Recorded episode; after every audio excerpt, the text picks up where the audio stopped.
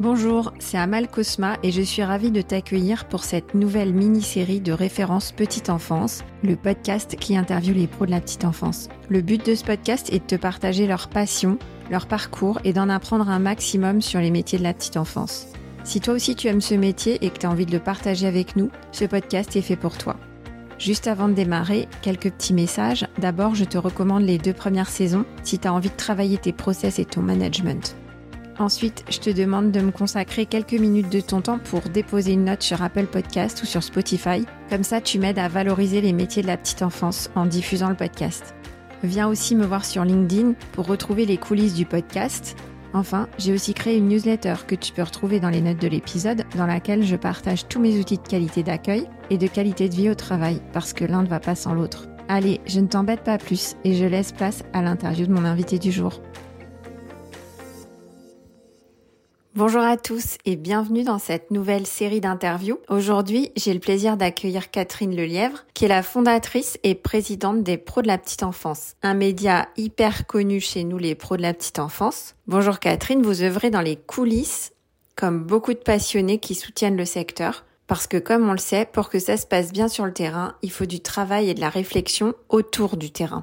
Bonjour. Alors, est-ce que vous pouvez nous parler de votre parcours vous avez eu une autre vie avant les pros de la petite enfance, je crois. Oui, j'ai eu une autre vie avant les pros de la petite enfance, mais j'ai eu toujours une vie dans le journalisme. En fait, j'ai fait des études de droit, je crois, pour euh, voilà, parce que j'étais un peu jeune pour une école de journalisme, mais très vite, je savais que je voulais devenir journaliste. Un de mes premiers postes, c'est assez simple, j'étais la seule femme euh, de la rédaction. Et on m'a dit, bon, puisque tu es la seule femme, on va te donner ce qui est féminin. Et alors, ce qui était féminin, je vous le donne en mille, c'était l'éducation. Donc c'est comme ça que je suis tombée dans l'éducation. Alors l'éducation euh, au sens large, pas la petite enfance, mais l'éducation. Et après, à chaque fois que j'ai changé de, de média, en fait, on me donnait euh, l'éducation. Alors il y avait éducation et femmes, éducation et société, mais il y avait toujours éducation. Et puis, euh, je dois dire aussi que je suis sans doute d'une famille où l'éducation c'est important parce que euh, en fait moi comme journaliste je suis un peu le vilain petit canard de la famille parce que tout le monde était dans le social ou l'éducation dans dans mon milieu familial. Donc euh, j'ai fait euh, un certain nombre de, de, magazines ou de ou de quotidiens et je suis arrivée à un magazine qui s'appelait Parents et alors là je suis vraiment tombée dans la petite enfance. Oui d'accord vous êtes arrivée chez Parents. En quelle année c'était ça?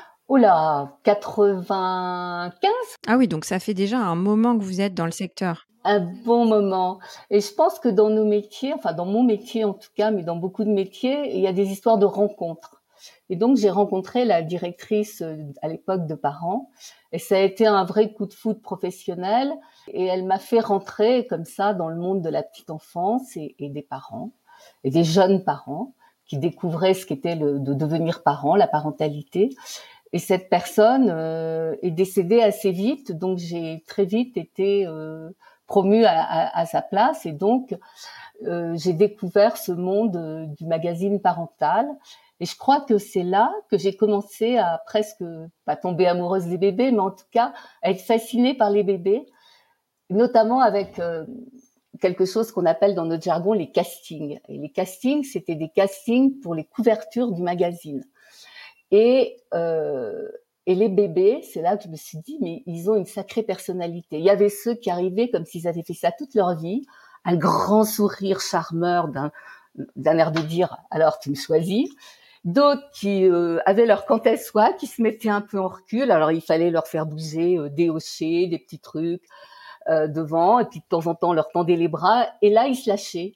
Moi j'adorais ces bébés qui mettaient du temps à venir vers moi je me disais, c'est celui-là que je veux.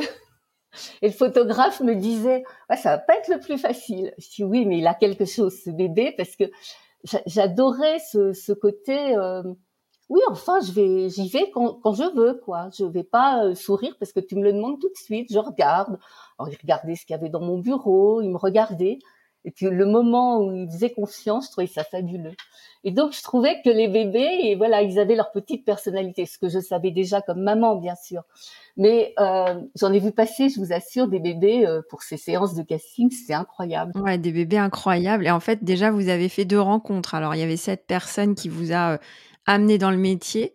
Et ensuite, il y a eu la rencontre avec les bébés dans les castings. Et là, ça vous a fasciné, alors même que vous étiez déjà maman. Donc, c'était pas votre première expérience avec un bébé, mais c'était particulier. Oui, c'était des moments très particuliers. Et et, et aussi, c'était une façon de découvrir des parents et des parents qui étaient très différents parce que il y en avait qui étaient mortifiés si l'enfant voulait pas sourire. Et moi, je leur disais mais c'est pas grave. Il est, il, voilà, c'est pas grave. Il y avait les parents, on sentait qu'ils se disaient mais bon, j'ai fait le déplacement, je suis venue pour ce casting il est même pas capable de sourire. Et je me disais, bon, j'espère qu'ils vont pas. Mais je vous assure, on voyait le style de parents aussi. Ouais, donc il y avait toute une, euh, il y avait déjà tout un monde euh, de, euh, de parentalité, de exactement, bébés dans, exactement. dans ces castings. Voilà. Et donc je suis restée assez longtemps à parents et, au fil de, des années, euh, j'ai découvert aussi, par, parce qu'il y a eu d'autres euh, magazines dont on m'a donné la responsabilité, qui avaient été achetés par le groupe, etc. Et j'ai découvert aussi, euh, j'ai eu envie de passer de l'autre côté de la barrière et de m'adresser aux professionnels, parce que j'ai découvert aussi via les parents le monde de la petite enfance, mes côtés professionnels. Et j'ai trouvé ça intéressant et franchement, après 19 ans de parents, je trouvais que c'était bien de passer de l'autre côté, mais de rester dans ce milieu que, que j'aime. Comment vous avez été amené vers cette rencontre avec euh, les pros du secteur? Alors, euh, donc le, le, le, groupe dans lequel j'étais a racheté un titre qui s'appelait Info Bébé, Info Crèche, Info Crèche Pro. Et donc, j'ai eu à m'occuper euh, de ce trimestriel qui s'adressait aux professionnels de la petite enfance. J'ai trouvé ça assez intéressant et j'ai trouvé aussi que c'était intéressant euh, pour avoir fait pas mal de reportages dans les crèches ou pour avoir été dans les crèches euh, de mes enfants, puisque mes enfants étaient en crèche, de voir comment étaient finalement reçues euh, quelquefois nos interventions de parents, mais du côté des professionnels. Et, et, et je me suis dit que bon, c'était pas facile d'être professionnel de la petite enfance, que c'était hyper intéressant, et j'ai rencontré des gens formidables et vraiment euh, alors ça a été un choix parce que euh, à un moment j'ai eu l'opportunité de quitter euh, de quitter mon magazine dans des bonnes conditions. J'aurais pu, euh, vu l'âge que j'avais, j'aurais pu me dire bon allez, je me trouve un petit truc, j'attends tranquillou la retraite. Et j'ai eu envie non de, de, de créer quelque chose pour les professionnels de la petite enfance parce que j'ai eu envie de vraiment m'adresser à, à ce public. Voilà. Et je savais qu'il y avait rien, il y avait rien vraiment qui, qui s'adressait à eux spécifiquement. Euh... Ouais, c'était c'était encore assez. Euh assez vide, il n'y avait pas encore beaucoup de médias pour euh, les pros de la petite enfance. Et vous avez eu ce, ce coup de cœur. Qu'est-ce qui a fait, euh, quand vous êtes arrivé chez Parents, que vous avez voulu rester sur le secteur de la petite enfance? Bah, écoutez, parce que je m'y suis plus, je dirais ça, quand je suis arrivée chez Parents. À un moment, je me suis dit, je vais m'ennuyer. Ça va être tout le temps les mêmes sujets, tout le temps, tout le temps la même chose. Eh ben non, parce que d'une part, j'y suis restée longtemps. Donc les parents, ils évoluent. Euh, il y a eu des évolutions dans la société, il y a eu plein de choses qui ont fait que c'était pas du tout ennuyeux, qu'on tournait pas en rond, contrairement à ce que j'aurais pu penser. Bien sûr, il y a des marronniers. Hein. Bien sûr, il y a tous les étés comment protéger la peau des petits bébés. Tous les hivers, comment les protéger du froid. Bien sûr, il y a ça, mais il y a aussi tellement d'autres choses qui ont changé que finalement, euh, je m'en suis, je me suis, voilà, je me suis pas du tout ennuyée et que les parents ont évolué, euh, les connaissances sur le jeune enfant ont évolué. On s'occupait aussi beaucoup du médical, de l'accouchement, des choses comme ça. Ça aussi, ça a évolué. Donc finalement, on a été le témoin. Euh, moi, je me souviens quand, quand je suis arrivée à parents, je me suis plongée un peu dans les archives. Il y avait des couvertures de parents euh, peut-être 5-6 ans avant que j'arrive, où la femme était enceinte, en maillot de bain, en plein soleil, une cigarette à la bouche. C'était une couverture de parents. Ça a existé.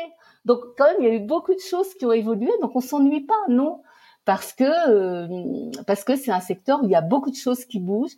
Les parents, ils sont hyper attachants parce que euh, on est là euh, quand même pour les accompagner dans un moment très fort de leur vie, la découverte de la maternité et de la paternité.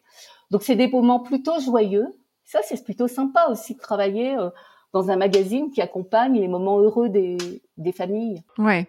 En fait, dans, votre parcours, je retiens vraiment trois choses. D'abord, vous avez perçu les enjeux du trio parents, enfants et professionnels. Et ça, vous avez remarqué que c'était pas facile d'être euh, un pro de la petite enfance, de trouver la, bonne distance, la bonne place, le bon positionnement.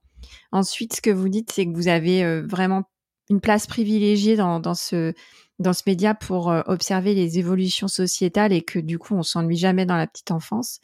Et ce que vous dites aussi qu'on retrouve souvent, c'est ce côté joyeux où euh, quand on travaille avec les petits bébés, il y a quand même une énergie de vie qui est toujours très appréciée par par nous les, les pros de la petite enfance. Eh bien, merci Catherine. Je comprends mieux maintenant ce qui vous a amené vers la création du média des pros de la petite enfance. Et maintenant, nous allons pouvoir parler de la création de ce média et de son développement parce qu'il a touché tous les pros de la petite enfance en plein cœur et que c'est le média central le plus lu dans notre secteur. Alors on se retrouve dans l'épisode 2. À tout de suite.